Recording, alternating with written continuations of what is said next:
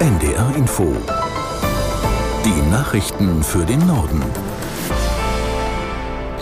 Um 6.31 Uhr mit Benjamin Kirsch. In Norddeutschland bleiben heute viele Apotheken geschlossen. Hintergrund ist ein Protesttag, zu dem der Apothekerverband aufgerufen hat. Aus der NDR Nachrichtenredaktion Dennis Schwalm. Für die Apotheker ist es der Start von bundesweiten Protestwochen. Den ganzen Monat lang soll es immer wieder regionale Aktionen in ganz Deutschland geben. Die Apothekerinnen und Apotheker wollen damit auf den massiven Verwaltungsaufwand bei ihrer Arbeit aufmerksam machen, der offenbar immer mehr zum Problem wird. Außerdem gehe es um stagnierende Honorare, den Fachkräftemangel und Kritik an Reformplänen im Gesundheitswesen, heißt es. Die zentrale Kundgebung ist am Mittag in Hannover geplant. Zum Protest sind aber Apotheken im ganzen Norden aufgerufen. In Schwerin soll dann am Nachmittag noch eine Demonstration zusammen mit Zahnärzten und anderen Medizinern stattfinden. Auch hier geht es um Kritik an Reformplänen, hohe Arbeitsbelastung und die Lieferengpässe bei vielen Medikamenten. Die Außenminister der G7-Staaten wollen die Ukraine weiter unterstützen. Ungeachtet aller anderen Krisen weltweit dürfe hier nicht nachgelassen werden, teilte die japanische Außenministerin Kamikawa in Tokio mit. Danach wollen die G7 auch weiterhin scharfe Sanktionen gegen Russland verhängen, aber auch den Wiederaufbau der Ukraine mittelfristig beschleunigen. Zudem wolle man gemeinsam mit internationalen Partnern auf einen Friedensprozess hinarbeiten. Bundesaußenministerin Baerbock sagte, wenn die Unterstützung für die Ukraine nachlasse, würde der russische Präsident Putin das gnadenlos ausnutzen, mit furchtbaren Folgen für die Menschen in der Ukraine und in Europa. Die israelische Armee rückte im Gazastreifen weiter gegen Stellungen der Terrorgruppe Hamas vor. Nach Angaben eines Sprechers haben die Soldaten dabei vor allem das weit verzweigte Tunnelsystem der radikal-islamischen Palästinenserorganisation im Visier. Aus Tel Aviv Clemens Fehrenkotte. Dabei würden unter anderem Sprengsätze der Pionierverbände eingesetzt, sagte Armeesprecher Al-Ghari am späten Dienstagabend.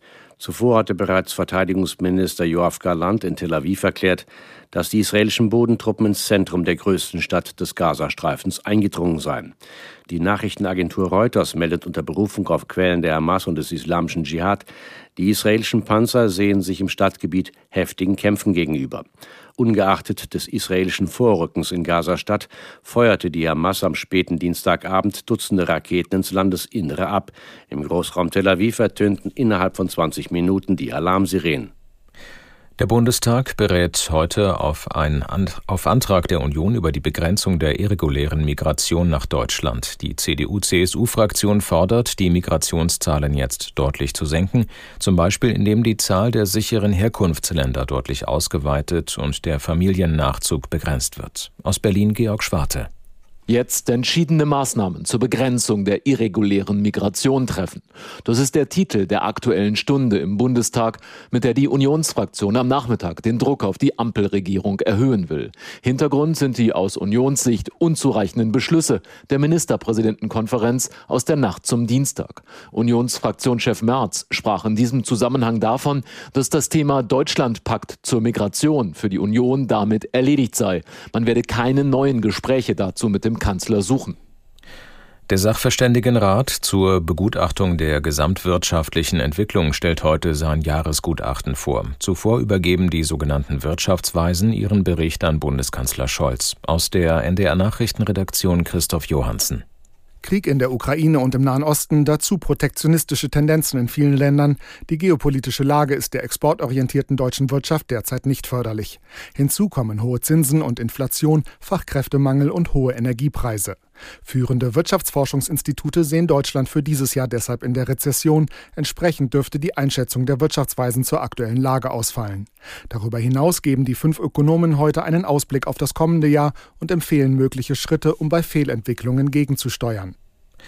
Die Mehrheit der Deutschen ist gegen das Böllern an Silvester. Das geht aus einer Umfrage im Auftrag der deutschen Presseagentur hervor. Danach lehnt rund ein Drittel der Bevölkerung die Nutzung von Feuerwerkskörpern zum Jahreswechsel entschieden ab. Weitere 19 Prozent sagten, sie mögen das Böllern eher nicht und knapp 25 Prozent der Befragten sprachen sich für ein generelles Verbot von Silvesterfeuerwerk aus. Die stärkste Ablehnung gibt es bei Menschen über 55 Jahren.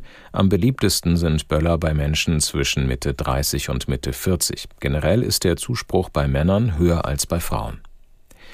In New York wird der Zivilprozess gegen den früheren Präsidenten Trump fortgesetzt. In dem Verfahren, bei dem es um den Vorwurf des Finanzbetruges geht, soll heute Trumps Tochter Ivanka als Zeugin aussagen. Aus New York Charlotte Voss. Die zentrale Frage ist, was hat Ivanka Trump als ehemalige Topmanagerin des Familienimperiums mitbekommen? Bis 2016 war sie oberste Kreditverhandlerin der Trump Organization. Im Fokus dürften besonders günstige Zinskonditionen stehen, die sie für Kredite von der Deutschen Bank bekommen hatte. Ihr Vater soll dadurch sechsstellige Millionenbeträge gespart haben. Für das Gericht interessant ist, auf Basis welcher Zahlen sie gehandelt hat. Das Verhältnis zwischen Vater und Tochter war lange Zeit sehr eng und vertraut. Während Donald Trumps Präsident Präsidentschaft war Ivanka seine Beraterin im Weißen Haus. Inzwischen hat sie sich ziemlich zurückgezogen. Das waren die Nachrichten.